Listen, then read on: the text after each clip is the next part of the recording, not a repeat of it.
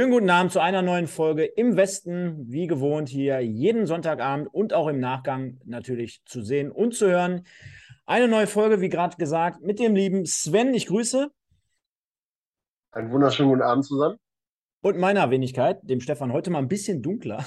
Unser, mein Licht ist kaputt gegangen gerade, macht aber gar nichts, denn wir wollen natürlich wie gewohnt hier über die Regionalliga West zum 14. Spieltag sprechen, genauso wie aber auch zur dritten Liga, zu unseren Westvereinen, zu unseren Westclubs, wie wir das hier gewohnt jeden Sonntag tun.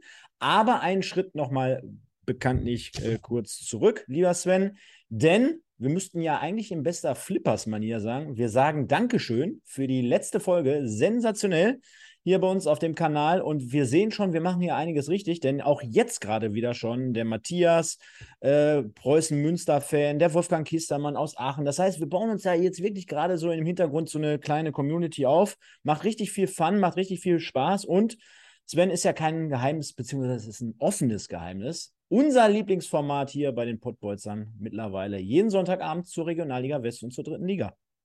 Absolut. Und äh, wo du gerade Aachen und äh, Münster ansprichst, wir haben ja dann eventuell auch noch ein bisschen was im Petto, wenn es dann so in die Zeit geht, wo die dritte Liga dann schon pausiert und die Regionalliga West weitermacht. Da können wir euch verraten, werden wir auf jeden Fall den einen oder anderen Gast aus der Regionalliga von unseren Traditionsvereinen haben. Zwei haben wir auf jeden Fall schon safe. Wir müssen jetzt einfach mal gucken, wie wir das von den Terminen her machen. Aber wir wollen euch ja noch so ein bisschen auf die Folter spannen. Es wird auch noch den einen oder anderen dazugeben und äh, wollen euch noch ein bisschen auf die Folter spannen, wer es am Ende wird. Ihr könnt euch aber auf jeden Fall freuen, werden ein paar coole Gäste werden, die dabei sind. Das hört sich doch schon mal sehr vielversprechend an. Also da machen wir es uns wirklich in der vor WM-Zeit machen wir uns es hier wirklich ähm, sehr gemütlich. Ähm, dann immer zur Primetime und dann überziehen wir wahrscheinlich auch ein bisschen länger. Also da wollen wir einiges hier machen. Vielleicht kriegen wir auch nochmal interaktiv hier ein bisschen was auf die Kette. Demnach aber schon einige Gäste in petto. Der Sven hat es gerade gesagt. Und ja, der, der Florian, der spricht es an. Auch der RWE-Podcast. Ich meine, ich werde ja hier immer genötigt, einzuspringen für einen guten Maler und für einen guten Stefan.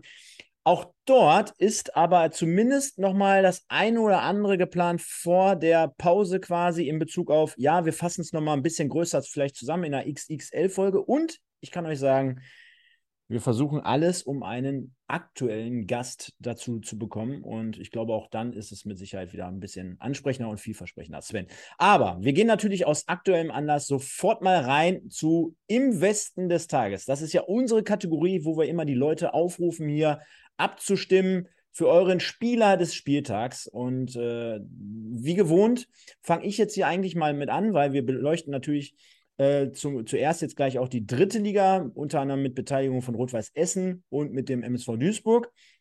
Und da können wir es kurz und knapp machen. Du hast mich gerade offline schon angesprochen. Gute Laune, ja, in Duisburg.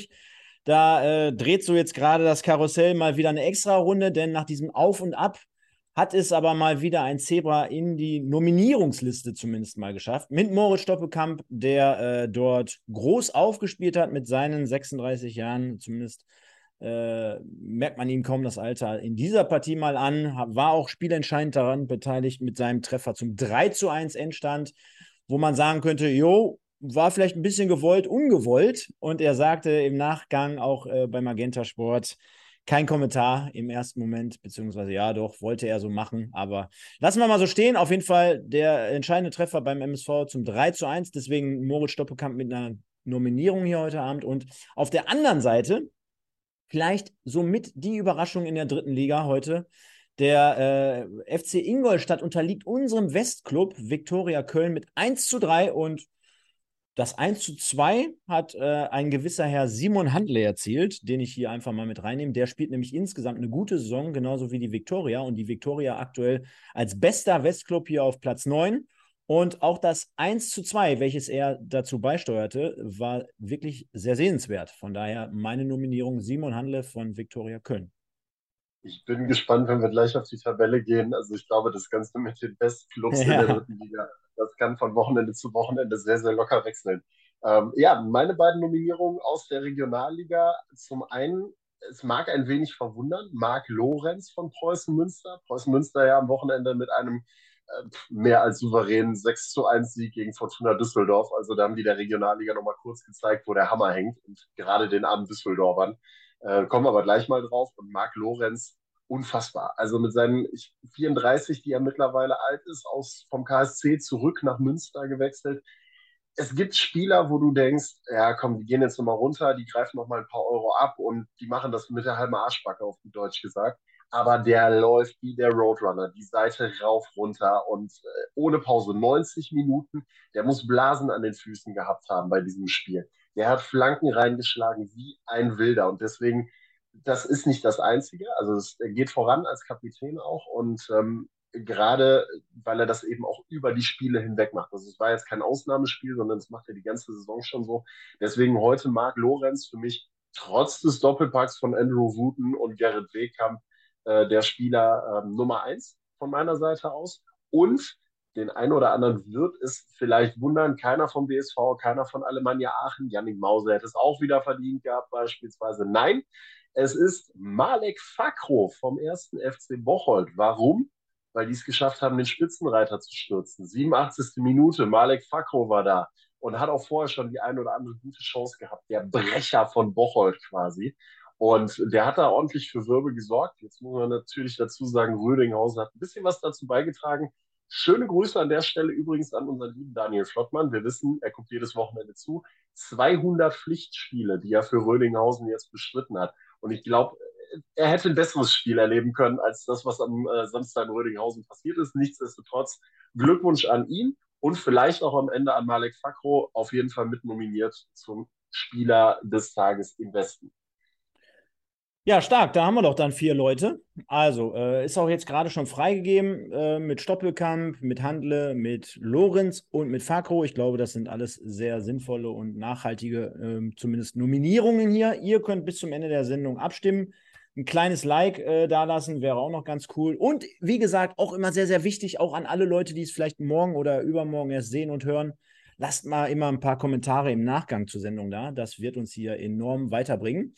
Sven. Und wenn wir schon bei diesem Thema sind, dann natürlich auch nochmal für die Leute da draußen, wie gewohnt, wo waren die beiden im Einsatz? Was haben die beiden geschaut? Ich habe jetzt gerade nochmal zum Schluss hier bis ein paar Minuten vor Ende ähm, oder bis vor Beginn der Sendung habe ich mir noch die Niederlage von Schalke gerade angeguckt gegen den SC Freiburg. Ist natürlich auch sensationell, wie Freiburg da seine Kreise zieht. Quer durch Europa, halb durch Deutschland mit Vincenzo Griffo, der mal eben zweimal genetzt hat. Bester italienischer Torschütze der Bundesliga-Historie mittlerweile. Hat ja Luca Toni abgelöst, auch das schon letzte Woche bereits.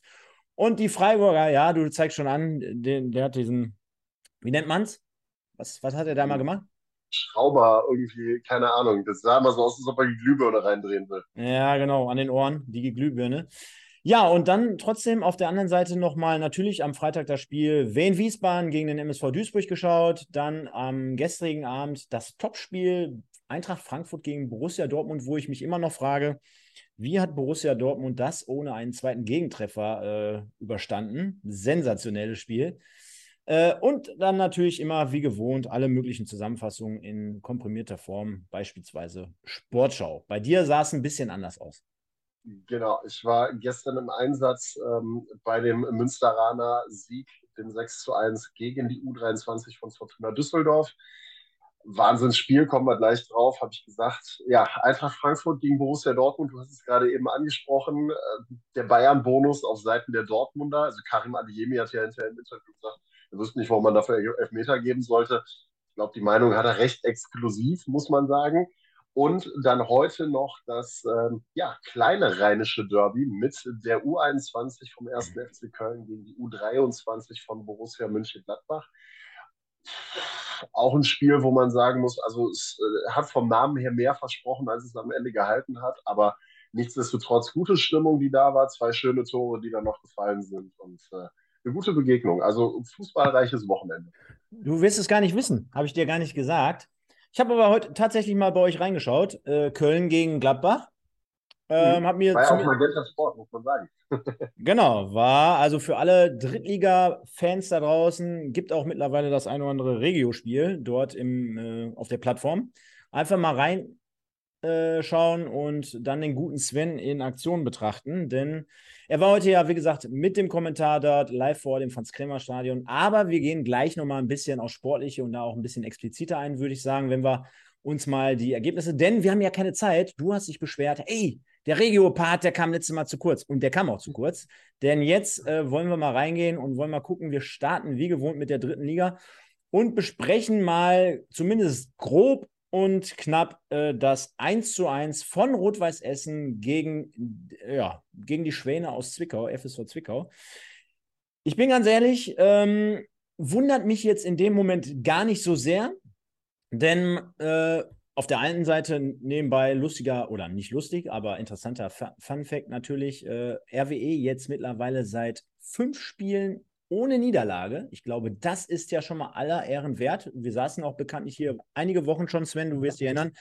Da haben wir das niemals so se äh, kommen sehen. Und von daher ähm, ist jetzt vielleicht für jeden RWE-Fan da draußen ein bisschen so Trübsal angeblasen, weil man denkt ja immer so im Moment, boah, jetzt haben wir hier die letzten vier Wochen richtig Gas gegeben. Dann kommt so Zwickau, die stehen ganz weit hinten in der Tabelle. Das sollte ja ein Dreier sein.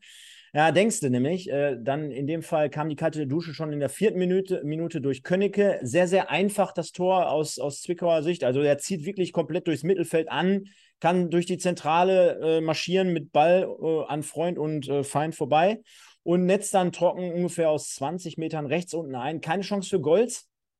Ähm, und ähm, ja, der Ausgleich dann durch Felix Götze in der 26. Minute nach, ja, man kann schon sagen, hier steht äh, links, äh, Linksschuss, ja, weil er ihn direkt nimmt, aber Vorarbeit Daniel Heber, das finde ich interessant, weil Daniel Heber geht im 16er halt zum Ball, kriegt den auch mit in den Kopf und ist natürlich spielentscheidend an dieser Irritation für den äh, Zwickauer Torwart beteiligt.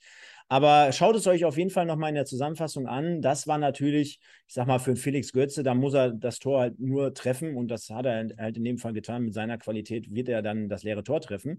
Aber natürlich schon so eine kuriose Geschichte. Du erinnerst dich auch letzte Woche ähnlich, auch bei RWE-Beteiligung in Mannheim. Äh, ja, da gab es ja den einen oder anderen Aufreger durch Ron Berlinski. Auch diesmal wieder, also so ein etwas kurioseres Tor.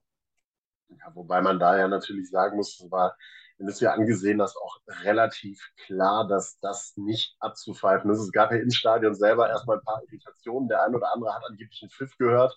Aber ne, wenn du als Torwart Engelhardt dann aus dem Tor rausgehst und dann nicht so souverän bist, dass du das Ding da wirklich wegboxt und den Gegner vielleicht auch mit wegboxt oder abfängst, ja, dann kommst du halt in so eine Situation, wenn du dann nicht diese Seriosität ausstrahlst und diese Sicherheit ausstrahlst und dann ja, gehen da drei Mann zum Ball hoch, einer kriegt ihn dann am Ende und Felix Götze hält dann den Fuß hin, macht das 1 zu 1.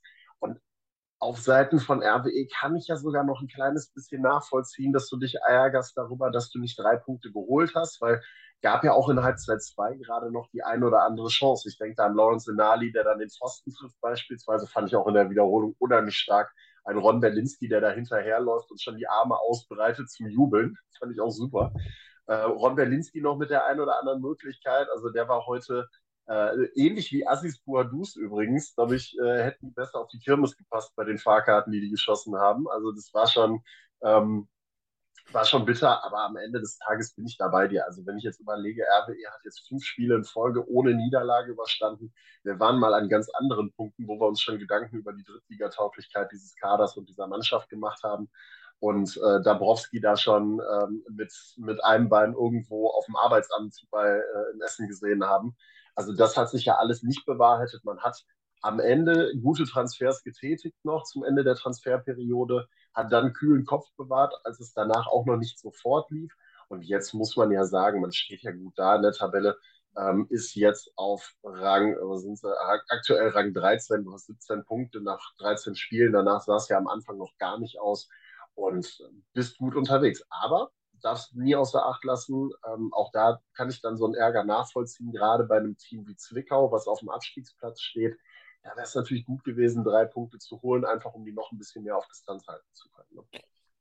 Ja, definitiv. Du sprichst die äh, äh, Tabelle ja schon an, aber trotzdem generell, wenn man sich so ein bisschen mit der dritten Liga beschäftigt, und das muss ich ja jetzt zwangsweise schon seit vier Jahren gut und gerne, ähm, das sind halt immer so, äh, so Spiele, beziehungsweise so Gegner, wo du wirklich ähm, als Fan zumindest, als Spieler solltest du das ja niemals tun, leichtfertig an so eine Situation herangehen. Ähm, aber wo du denkst, oh, da muss jetzt auf jeden Fall die drei Punkte einfahren. Und auch Zwickau trotzdem gar nicht so, ähm, so ungefährlich, wie man meinen mag. Also du hast ja jetzt gerade angesprochen, äh, die Situation von Enali beispielsweise, aber auch Zwickau noch mit der einen oder anderen guten Möglichkeit. Ne? Also das hätte auch sogar noch anders ausgehen können. Was ich damit sagen will, ist aber, dass RWE dadurch natürlich jetzt mittlerweile eine Kontinuität an den Tag legt, dass eine gewisse Souveränität da ist, um solche Spiele nicht mehr zu verlieren. Ich glaube, vor ein paar Wochen hättest du eventuell, weil auch ganz am Anfang hattest du ja schon die eine oder andere Möglichkeit, hättest du vielleicht sogar so ein Spiel noch irgendwie abgegeben bzw. Ver verloren. Ähm, das ist jetzt nicht der Fall und äh, da muss man am Ende vielleicht auch mal zufrieden sein mit einem Punkt ähm, auch wenn man gerne mehr mitgenommen hat. Aber das, das glaube ich, gibt der Mannschaft jetzt kein, ähm, ja, also kein, kein Aderlass in Bezug auf irgendwelche äh, Geschichten, sondern wird dich trotzdem noch weiter vorantreiben. Und äh, da glaube ich, dass man aktuell auf einem guten Weg ist. Ähm, die Spieler kommen so langsam in der dritten Liga an. Dabrowski scheint sich jetzt dann wirklich gefangen zu haben und äh, liest sich ja trotzdem dann gut an. Und ich meine, jetzt sind es noch drei Spiele bis zur Winterpause. Da einfach noch die nötigen Punkte holen und dann kann man ja trotzdem ein sehr gutes Resümee fassen fürs komplette Jahr 2022 und dann auch äh, insgesamt vielleicht äh, zum, zum Drittligastart. Ja, absolut. Also wenn ich das sehe, ähm, Du hast es gerade angesprochen, die Entwicklung, die die ganze Truppe auch in Liga 3 jetzt genommen hat. Für wen es mich ganz, ganz besonders freut in dem Zuge, ist tatsächlich einfach Jakob Golz, der dann in der Rückrunde letzte Saison einfach ins kalte Wasser geworfen worden ist, auch den ein oder anderen Fehler gehabt hat, auch in dieser Drittligasaison den ein oder anderen Patzer schon drin gehabt hat, der mittlerweile aber wirklich einen sehr, sehr sicheren Eindruck macht. Ich habe das beim letzten Mal schon gesagt, der scheinbar auch so ein bisschen durch dieses Stahlbad durchgehen musste mit dem größten Bock dann gegen die, gegen die Dortmunder, ne, gegen Bradley Fink, die äh, Geschichte. Also das ist schon was, wo ich sage, für den Jungen freut es mich ganz besonders, dass er sich da rausgekämpft hat und, und zeigt, dass er es drauf hat. Und du darfst ja auch bei RWE nicht vergessen, es gibt ja auch noch den einen oder anderen Verletzten beispielsweise. Ähm, wenn ich da an so einen Markus Sponsel beispielsweise denke oder auch an einen, einen Simon Engelmann zum Beispiel, ne? also die jetzt auch noch der Mannschaft fehlen, wo vielleicht auch noch mal ein bisschen Qualität zurückkommt. Dafür sieht es momentan wirklich gut aus. Also wie du sagst, die Truppe ist in der dritten Liga endlich angekommen. Ähm, das merkt man ihr auch an. Sie spielt es seriöser, sie spielt es ähm, strukturierter auch vom Fußballerischen her und die Defensive ist deutlich stabiler geworden. Wenn ich daran denke, wie das teilweise zu Beginn der Saison noch ausgesehen hat, für mich sinnbildlich ja immer noch dieses Elversberg-Spiel zu Saisonbeginn, wo du ja auf haarsträubende Weise diese Gegentore kassiert hast. Also keine Zuordnung gehabt hast, immer zu langsam gewesen bist und das hast du ja in der Form glücklicherweise nicht mehr. Also RWE generell mit einem sehr, sehr guten Sprung in der Entwicklung, zeigt sich auch in der Tabelle. Und äh, ich sehe, wir gehen schon auf das nächste Spiel, den Auswärtssieg der Zebras beim SVW in Wiesbaden. War ja so auch nicht unbedingt zu erwarten bei den starken Wiesbadenern. Nee, ganz und gar nicht. Äh, denn, äh, wie gesagt, Wiesbaden wirklich oben mit dabei in der Tabelle. Sehr, sehr konstant in ihren Leistungen und in ihren Ergebnissen. Und ähm, jetzt muss man auf der anderen Seite sagen, immer wenn der MSV in Wiesbaden gespielt hat, war es zuletzt eigentlich immer ein ganz gutes Pflaster. Ich kann mich da an die eine oder andere Partie erinnern, wo du sogar als Sieger vor, äh, äh, vom Platz gegangen bist. Äh, kannst du aber aktuell bei der Form der Zebras natürlich nicht so ent, entnehmen oder ähm, ja, ähm, ja, vorausschauen. Denn umso schöner war es dann aber trotzdem letztendlich mit einem 3 zu 1 Auswärtssieg für die mitgereisten Fans. Äh, korrekter ist halber noch eben der, der Nachgang in Essen auch mal wieder 17.000 Fans im Stadion gewesen. Ja, also Riesenkulisse aktuell auf Platz 2 in der Drittligatabelle der Zuschauer. Das kann man ja auch mal nochmal an dieser Stelle würdigen. Umso ja, beachtlicher ist es dann natürlich immer, wenn du in, in der Brita Arena spielst. So heißt es, dieses wunderschöne Stadion, ja. ja. Äh, gar, nicht, gar nicht böse gemeint jetzt gegen, gegen die äh, Wiesbadener Arena. Aber äh, da war natürlich ein bisschen weniger los. Umso mehr haben die MSV-Fans dort richtig gute Stimmung gemacht. Sollten dann auch äh, glücklich nach Hause fahren durch diesen 3 zu 1 Auswärtssieg. Äh, das 0 zu 1 durch Jakobsen in der 54. Minute. Eigentor nach starker Vorarbeit von eben genannten Stoppelkamp halt auch, wo äh, zuvor ein diagonaler Ball von Buadus auf Stoppelkamp gespielt wird und Thomas Kraus, der ja auch in der Regionalliga ähm, ähm, bei diesem Spiel am Mikrofon war und den du ja auch aus der Kölner äh, zweiten Mannschaft von heute begleiten durftest, äh, hat es dann für Magenta Sport auch sehr, sehr gut zusammengefasst. Das ist natürlich dann auch wirklich Qualität, die dann ins Spiel kommt, wenn ein, ein 36-jähriger Oldie den Ball so verarbeiten kann über rechts, hat an, in diesem Spiel dann auch ähm, über die rechte Flanke gespielt und äh, wurde dort mal von Ziegner als Schachzug aufgeboten, dass er über, die rechte Seite äh, nominiert wurde.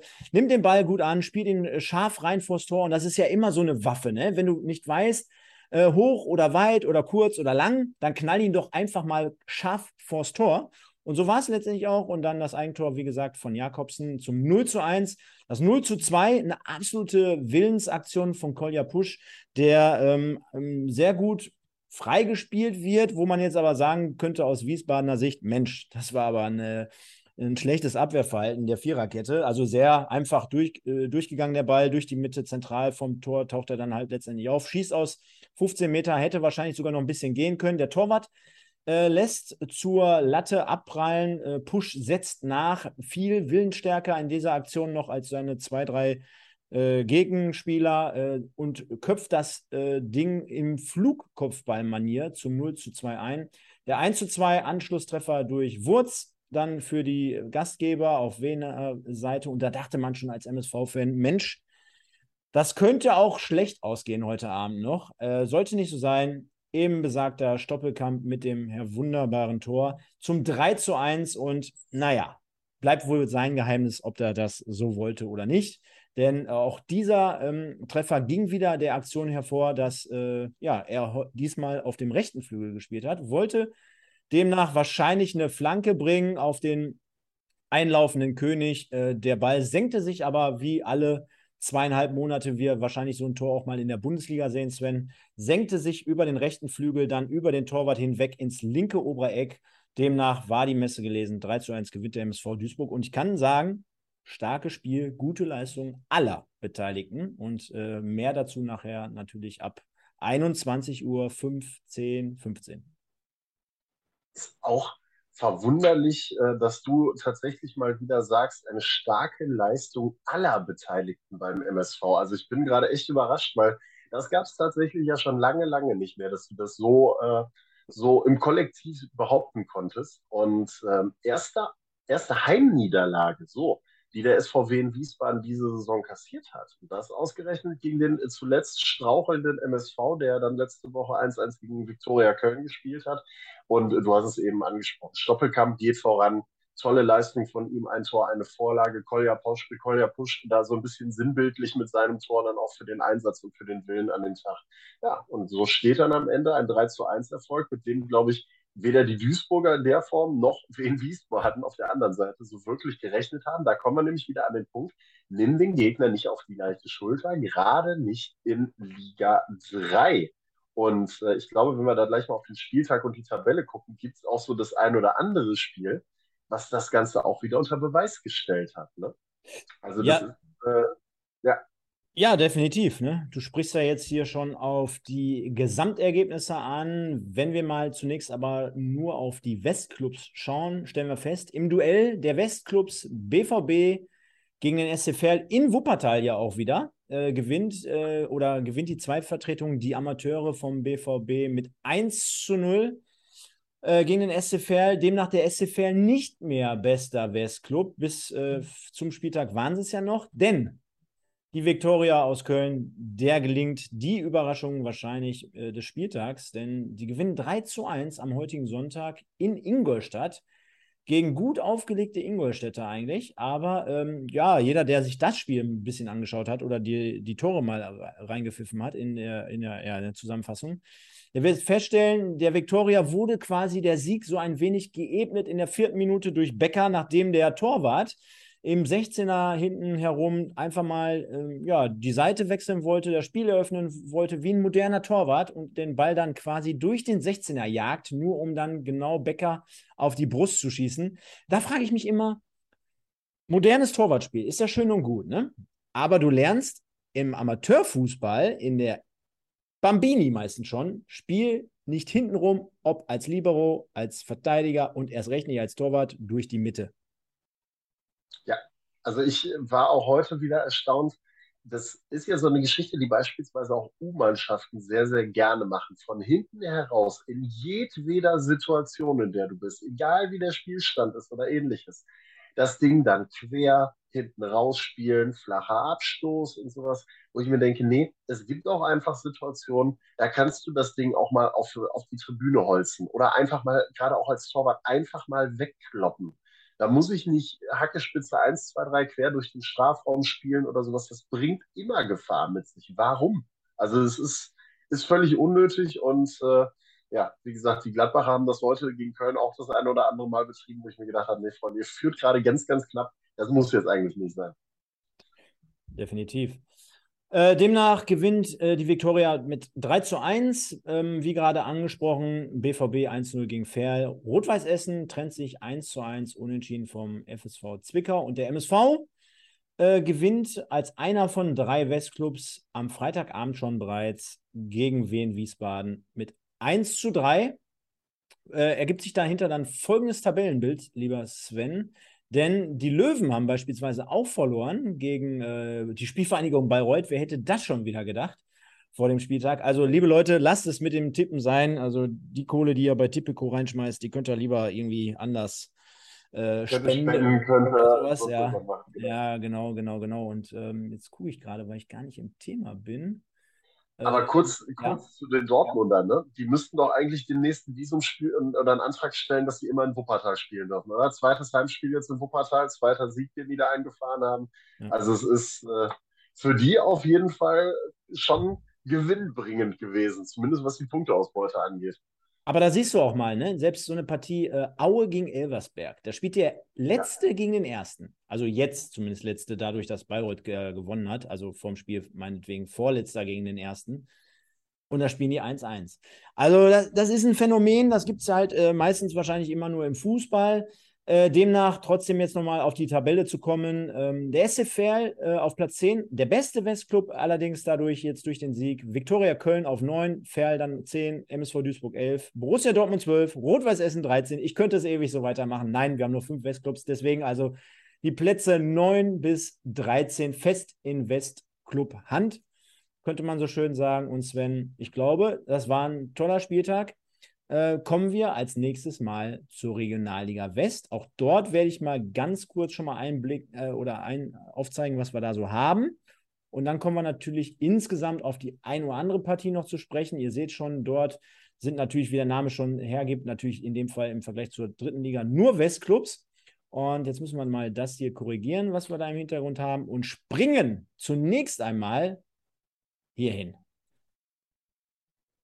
Ja, Bevor, bevor wir darauf eingehen, erstmal noch äh, Grüße an unsere Community, wenn ich sehe, wie aktiv ihr da schon wieder unterwegs seid. Und ah, ich, mir, geht ja, mir geht ja das Herz dabei auf, wenn ich sehe, aus äh, was für verschiedenen Städten das Ganze mittlerweile äh, sich hier zusammenbildet. Also Marlon Thomas, ähm, Frank Hülsken, LE 1902, der Zebra Fuchs ist wieder mit dabei. Also schöne Grüße auch äh, an, an der Stelle. Dani X, äh, Andreas Frenkel, Aquis Gran. Also wir haben ja alles mit dabei. Ne? Also am Ab besten bildet sich das Ganze. Micha ist ja auch mit da am Start. Deswegen da auch nochmal der Hinweis gleich, ne? Der MSV-Podcast, damit geht es gleich weiter ab 21 Uhr, sagen wir mal 10, 15, irgendwie so in der Richtung. Aber auf jeden Fall an der Stelle schöne Grüße, stimmt alle fleißig ab, lasst alle ein Like da. Wir freuen uns über alle.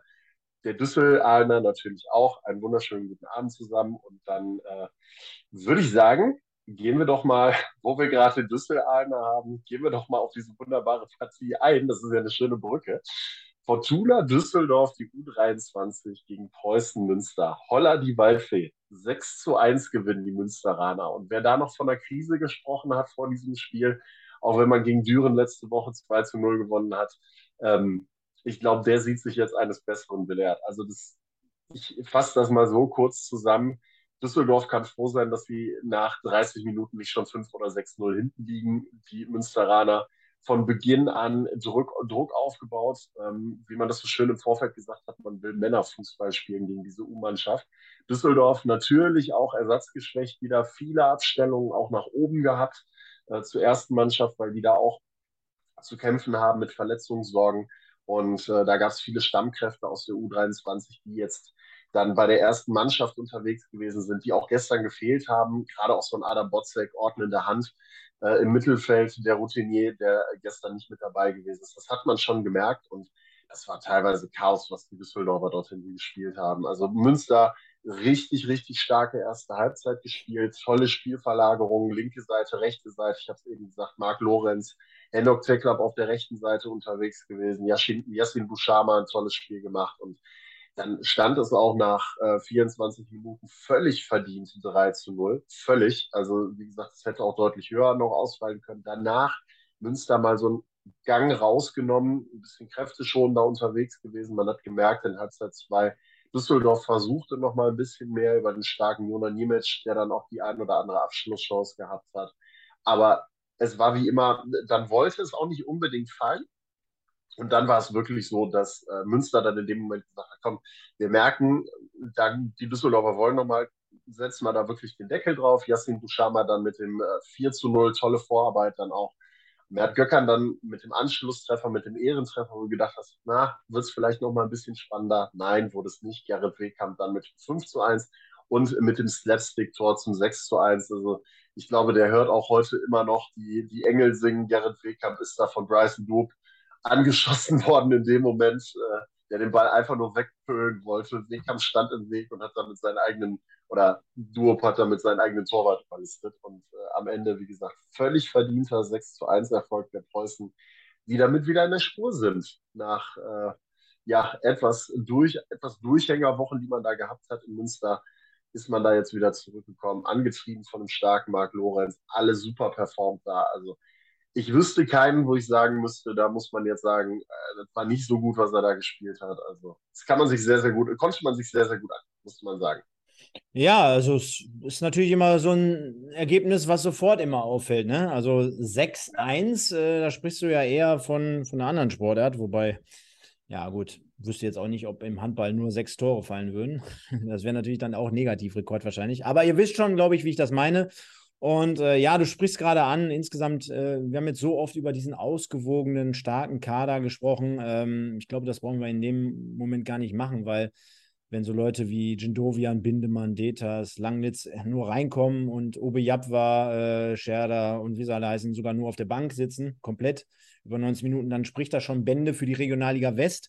Äh, wenn wir gleich auf die Tabelle schauen, dann würde ich sogar schon fast so weit gehen. Klar, wir wollen es natürlich auch ein bisschen spannend halten. Also ich bin jetzt noch nicht so weit, dass ich sage Glückwunsch zum Ausstieg.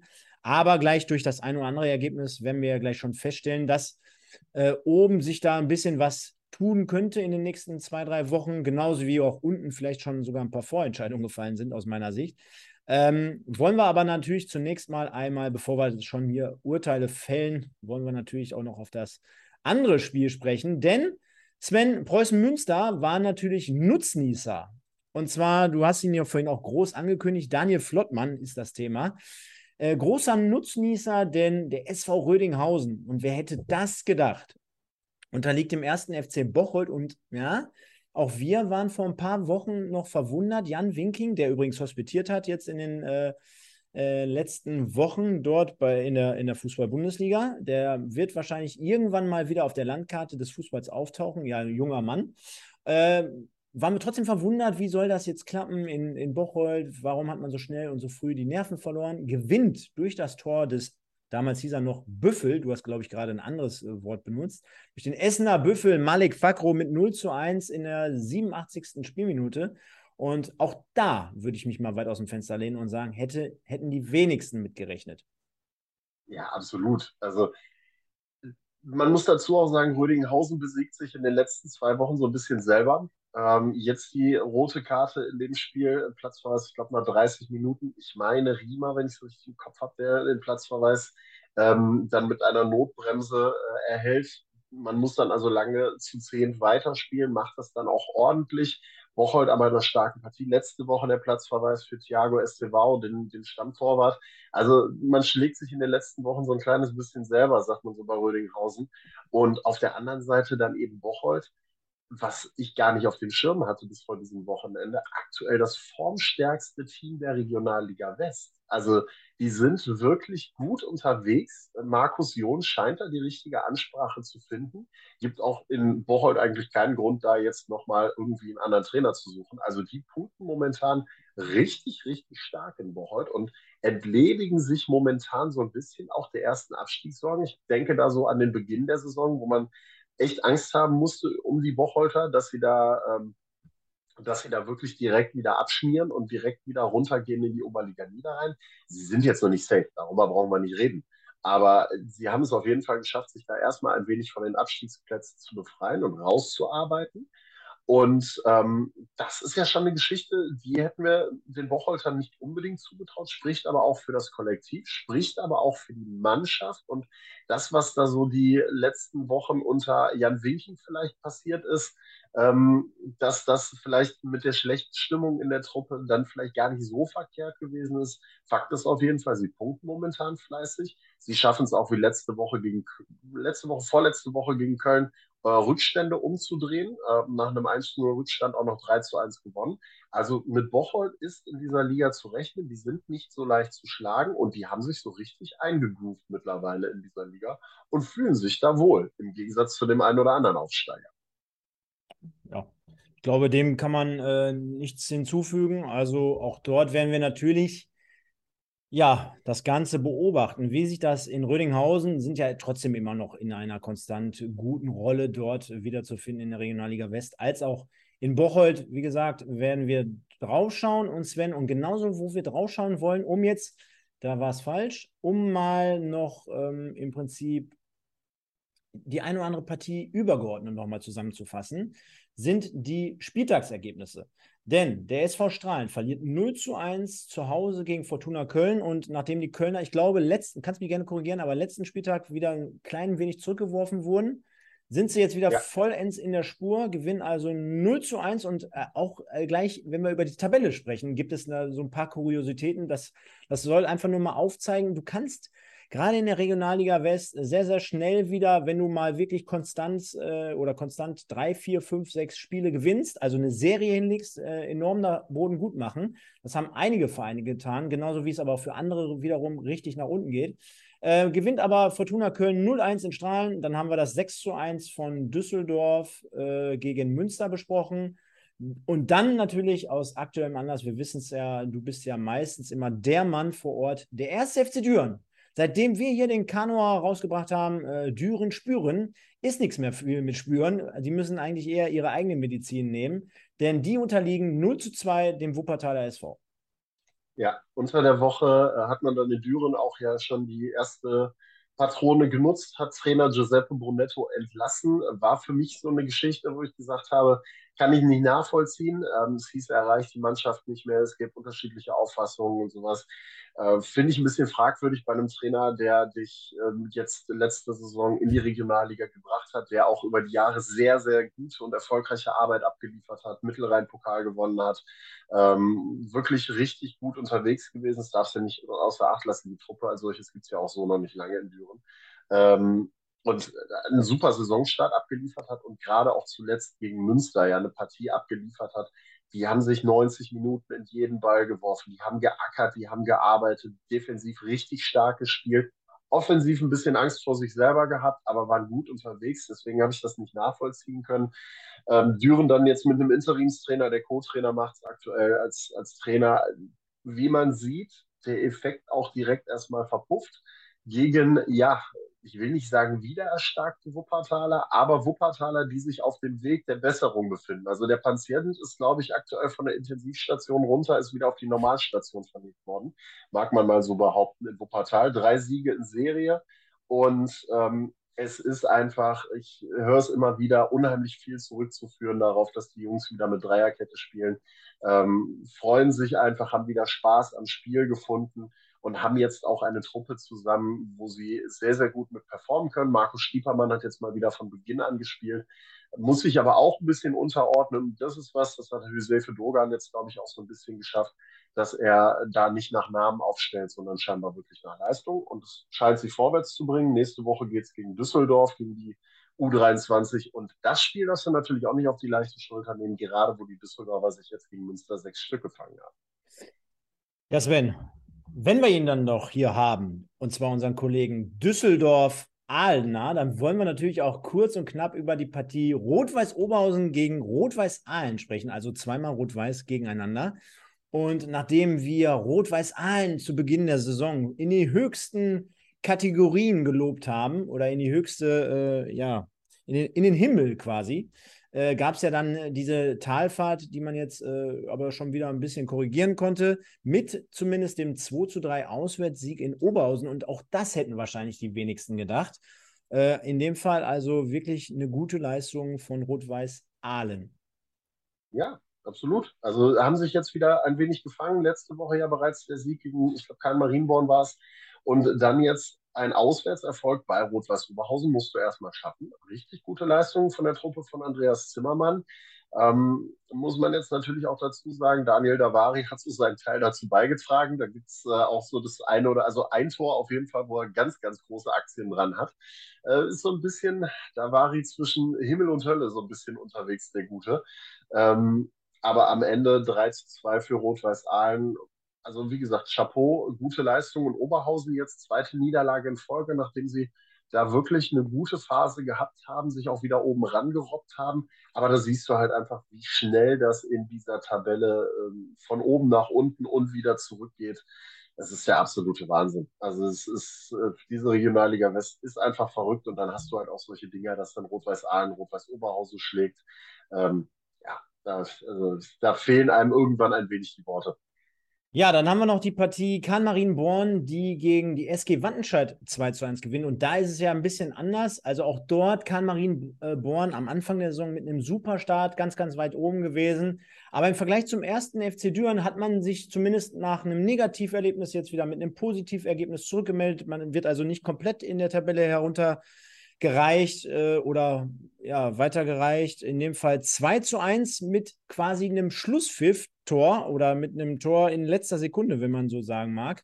Also sehr, sehr ärgerlich aus Wattenscheider äh, Sicht, denn die kämpfen ja bekanntlich ums Überleben schon mehr oder weniger nach ein paar Spieltagen, von Beginn an weg quasi. Deswegen also umso ärgerlicher in der 90. Minute dort der Siegtreffer von Pazurek, den du hier auch schon mal nominiert hattest zum Im Westen des Tages. Also kam Marienborn im Gegensatz zu Düren dementsprechend wieder erstarkt mit einem 2 zu 1 Sieg. Dann haben wir noch die Partie FC Schalke gegen den SC Wiedenbrück. Und auch dort war es ein Treffer in letzter Sekunde. Loma für Wiesbaden, ach, für Wiesbaden sage ich schon. Loma für Wiedenbrück mit dem 1 zu 1 Ausgleichstreffer, nachdem zuvor Tim Albutat, der Routinier bei FC Schalke, dort für einen Foul-Elfmeter gesorgt hat. Äh, diese wiederum sind die Schalker dementsprechend mit 1 zu 0 in der vierten Minute durch Ivan in Führung gegangen. Sollte also einen 1 zu 1 geben in der, geben in der, mein Gott, jetzt ist aber auch wirklich der Wurm drin. In der Partie Schalke gegen Wiedenbrück. Mensch, lass den Alkohol weg, Sander. Und auf der anderen Seite haben wir gerade besprochen, Rödinghausen gegen Bocholt 0-1, Sven. Und dann haben wir natürlich noch ja, Fußballherz, was willst du mehr? Werden wahrscheinlich alle Aachen-Fans da draußen sagen. Denn mit diesem Sieg 1 zu 0 gegen den SV Lippstadt ist man in der Tabelle auf Platz 3 gesprungen. Und wenn ich dich jetzt fragen würde, wann gab es das denn zum letzten Mal? Dann müsstest du jetzt wahrscheinlich die Geschichtsbücher herauskramen. Also Regionalliga West, ich will jetzt nicht unken, aber ich glaube äh, maximal in der Saison nach dem Abstieg aus der dritten Liga runter. Äh, anders kann ich mir das nicht erklären. Die Aachener, also ich habe ja gedacht tatsächlich, dass nach dem Abgang von Fuad Kilic vielleicht ein kleiner Bruch reinkommt. Scheint aber nicht so. Helge Hohl führt das vernünftig fort und bringt halt jetzt diese gewünschte fußballerische Komponente auch mit rein. Und nochmal entschuldigt es, liebe Aachener, dass ich keinen Aachener für den Investen des Tages nominiert habe. Ähm, Yannick Mause hätte es beispielsweise sicherlich verdient. Es gäbe einige, die es verdient gehabt hätten. Aber ich kann auch nicht immer Aachener nominieren, auch wenn ihr einfach in letzter Zeit wirklich gute Leistungen abliefert. Ähm, sei es drum, ich glaube, euch ist lieber, dass ihr in der Tabelle auf Rang 3 steht, als dass ich einen Spieler von euch für den Investen des Tages nominiere. Vielleicht demnächst wieder. Ähm, aber wie gesagt, also es ist Wahnsinn für die Alemannia. Ein tolles Erlebnis, dort oben zu stehen und sich tatsächlich so weiterentwickelt zu haben, nachdem auch da ein schwieriger Start zu Saisonbeginn war. Ich kann mich daran erinnern, wir haben immer davon geredet, viel Aufwand, wenig Ertrag, den die Aachener geliefert haben.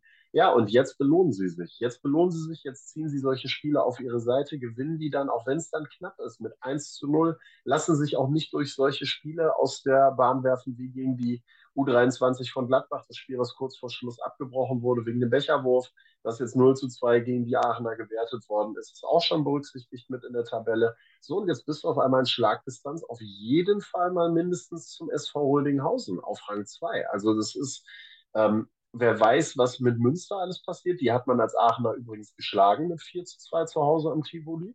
Wer weiß, was mit denen noch passiert, ob die nochmal in eine Schwächephase geraten. Ne? Also die Aachener, die sind, glaube ich, einfach momentan sehr, sehr beseelt und das können sie sein. Die Aachener gewinnen die Spiele auch nicht aus Glück, sondern einfach auch in letzter Zeit mittlerweile völlig verdient, sind zumeist die stärkere Mannschaft und äh, ja, da geht es nicht mehr nur um Glück, sondern das ist tatsächlich auch Qualität, die die Aachener an den Tag legen und auch verdient ähm, dort oben stehen mittlerweile. Ja, dann liest sich das doch im ersten Moment mal schön, denn auch der erste FC Köln, äh, der Vollständigkeit halber, hatte heute seine Partie, du hast es vorhin angesprochen, du hast live kommentiert, mit 0 zu 2 gegen Borussia Mönchengladbach im kleinen Derby, wie man ja so schön sagt. Und das Ganze erfolgt dann dementsprechend hier auch oder zieht seine Kreise dann in der Tabelle, denn von ganz oben grüßt Preußen Münster, wie eigentlich schon, ja, über den Großteil der Saison hat sich aber demnach jetzt zumindest auch mit einem Spiel weniger die Tabellenführung wieder zurückgeholt. Der SV Rödinghausen auf Platz 2, die Alemannia auf 3. Und dann ist es, wie von mir vorhin schon angesprochen, äh, der Wuppertaler SV, der einen großen Step macht, genau wie Fortuna Köln, die ja beide lange Zeit etwas weiter unten in der Tabelle angesiedelt waren. Dann haben wir Oberhausen noch dazwischen auf Platz 8. Karl Marienborn auf 10, Aalen auf 11, die wahrscheinlich, wenn wir über die Wahrheit sprechen, was Aalen betrifft, so irgendwie so in diesem ja, Segment da auch reingehören zwischen Platz 9 und 12, würde ich jetzt mal behaupten. Dann haben wir noch die Fortuna auf 12, den ersten FC Bocholt. Das wird sie freuen, denn man springt über den Strich auf Platz 13 äh, einen Platz über dem Strich belegt der SC Wienbrück und darunter dann der 1. FC Köln, der 1. FC Düren, die SG aus Wattenscheid und der SV Strahlen, wo ich sagen würde, und das war meine Prediction vorhin, Sven, die ich dir noch mitgeben wollte, wo ich sagen, schon fast sagen würde, also wenn da nicht noch das äh, tausendste Fußballwunder geschieht, dann sehe ich in Wattenscheid und in, äh, in Strahlen äh, ja sehr, sehr schwierige Zeiten auf alle Protagonisten zukommen. Ja, es ist also klar von Rang 16, Düren bis Rang 11 sind es aktuell drei Punkte, die man hat. Das ist alles sehr, sehr kompakt beieinander und du kommst auch mit einer Siegesserie, wenn du in dem Bereich bist, in zwei, drei Spielen in Folge, die du gewinnst, auch zügig noch weiter nach oben, zumindest momentan. Aber ich bin bei dir. So leid es mir gerade für die SG Wattenscheid als Traditionsverein tut, beim SV Strahlen, ist der Castrati-Effekt auch schon wieder weg. Zwei Siege, die er holen konnte. Danach gab es weiter auf die Mütze. Also man sieht halt einfach, beide Teams sind auf ihre Weise auch einfach nicht Regionalliga-tauglich. Ne? Strahlen die schlechteste Offensive, Wattenscheid die zweitschlechteste Offensive. Ähm, beide, also Wattenscheid die meisten Gegentore kassiert, Strahlen auch mit 24 Gegentreffern. Ähm, da passt es vorne und hinten nicht. Bei beiden Teams reicht die Qualität einfach im Kader nicht. Das muss man leider Gottes so festhalten. Und ich habe das eben schon mal irgendwann ähm, gesagt, auch am Mikrofon mal. Ähm, wenn beide nicht immens in ihre äh, Kader investieren, das kann in Strahlen vielleicht besser gehen als in Wattenscheid, was die finanziellen Möglichkeiten angeht, dann sehe ich da auch keine große Chance, dass die beiden über die Saison hinaus uns in der Regionalliga West erhalten bleiben. Ich finde, du hast gerade zum Beispiel einen interessanten Punkt angebracht, und zwar beim SV Strahlen die schlechteste Offensive der Liga. Denn ähm, du kannst, glaube ich, immer ja, Qualität so ein bisschen auch daraus erkennen, wie viele Tore du letztendlich zielst. Natürlich kannst du es auch bei deinen gefangenen Toren, aber wir wissen ja alle, so als neuer Trainer vielleicht irgendwo mal zumindest in der Defensive den Hebel ansetzen, äh, das ist ja äh, wahrscheinlich meistens, um so eine gewisse Stabilität hineinzubringen, immer so der erste Ansatz. Erst recht, wenn du dort unten stehst. Also quasi natürlich den Jungs mehr Selbstvertrauen äh, einzuimpfen, aber natürlich erstmal im ersten Moment zu schauen, dass wir den Laden da hinten dicht halten. Denn bekanntlich mit einem 0-0 oder mit keinem Gegentreffer kannst du auch kein Spiel äh, verlieren. Aber wenn ich dann jetzt mal schaue, ja gut, du spielst gegen, ähm, gegen Fortuna Köln 0 zu 1. Mit anderen Worten, zehn Tore bei 14 gespielten Partien. Das ist einfach ein Qualitätsnachweis, aber im negativen Sinne. Denn ähm, ja, mit, mit einem Gegentor gegen Fortuna Köln, ich glaube, da könnten die meisten hier irgendwie leben. Äh, und da musst du aber auch in der Lage sein, gerade in einem Heimspiel vielleicht auch mal dagegen zu setzen und mal auch einen Treffer zu erzielen. Das sollte jetzt hier in diesem Fall nicht der Fall sein, sondern äh, ja, ging mit 0 zu 1 verloren und demnach der SV Strahlen auf Tabellenplatz 18. Und Sven, so schnell kann es gehen. Da sind wir auch schon wieder fast am Ende der Sendung angekommen, denn wir müssen natürlich wie immer noch auflösen. Und zwar hatten wir gefragt, dass im Westen des Tages, hätte ich schon wieder fast gesagt, so heißt es ja beim MSV gleich. Nein, aber wir haben gefragt, im Westen des Tages, also der Spieler des Spieltags, und da gehen wir jetzt mal rein und sehen Mo Moritz Stoppelkamp, ganz knapp allerdings. Hättest du das so knapp erwartet? Äh, ich habe es auf jeden Fall knapper erwartet, weil diesmal keiner von Rot-Weiß Essen mit dabei gewesen ist, tatsächlich. Aber dass es so knapp wird, ich habe äh, tatsächlich ein klein wenig mitgefiebert, äh, ohne Moos Stoppelkampf was Böses zu wollen, habe ich mal gehofft, ob vielleicht Malek Fakro oder Marc Lorenz mal reingehen. Aber Leute, liebe Leute aus der Regionalliga West, die ihr da seid, egal ob Aachener, Münsteraner, Oberhausener, Wuppertaler, Aalner, was auch immer, äh, sagt euren äh, äh, Freunden, Verwandten, Bekannten allen Bescheid, dass sie diesen Podcast sonntags um 20 Uhr, in der Regel 20.15 Uhr, ansehen sollen und mit abstimmen sollen, damit wir das endlich mal hinkriegen, dass einer aus der Regionalliga West mal Tagesliga wird. Das kann doch nicht sein, dass es immer ein Duisburger oder ein Essener ist. Also Gottlob, gute Leistung von Moritz Stoppelkamp, gar keine Frage, gerade in dem Alter. Aber wir wollen doch auch mal jemanden aus der Regionalliga West haben, der mal ein Tagesliga holt. Ohne jede Frage. So, und deswegen allen, die ihr kennt, Bescheid sagen, allen Bescheid geben. Podbolster im Westen jeden Sonntag 20 Uhr auf YouTube und hinterher auch bei allen möglichen Podcast-Anbietern. Liken, äh, teilen, alles Gas geben, Vollgas und äh, dann klappt es auch mit dem Regionalliga-Sieger. Und mit dem Nachbarn. Genau, ja, Sven, äh, tolle Worte hier zum Schluss. Und ähm, ich würde sagen, wir haben es ja ganz am Anfang der Sendung schon gesagt, äh, ja, in den nächsten Wochen könnt ihr euch auf Großes freuen. Es haben schon einige zugesagt, bekannte Gesichter aus der Regionalliga West explizit, denn die dritte Liga geht ja dann in drei Spieltagen in die Winterpause bereits. Draußen 25 Grad. Mein Gott, äh, wer hätte das uns irgendwann mal gesagt?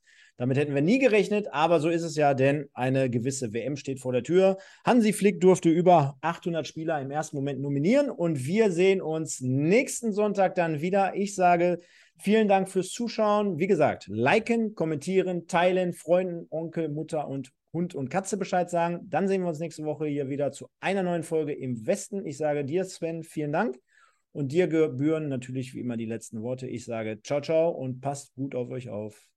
Grüße. Ich glaube, ich, glaub, ich habe gerade schon alles gesagt. Liken, teilen, Oma, Opa, Tante, Verwandten, Bekannten, Freunden Bescheid geben. Sonntags 20 Uhr einschalten. So, und ansonsten hoffe ich, ihr habt ein schönes Wochenende gehabt, habt einen guten Start in die Woche und für jeden, der Lust hat, sich das Ganze nochmal anzuhören, wird es das Ganze in den nächsten Tagen auch wieder auf allen Podcast-Plattformen geben. Dann könnt ihr euch uns nochmal geben, bis ihr nächsten Sonntag wieder einschaltet. In diesem Sinne, habt eine schöne Zeit und wir sehen und hören uns nächste Woche Sonntag wieder. Tschüssi.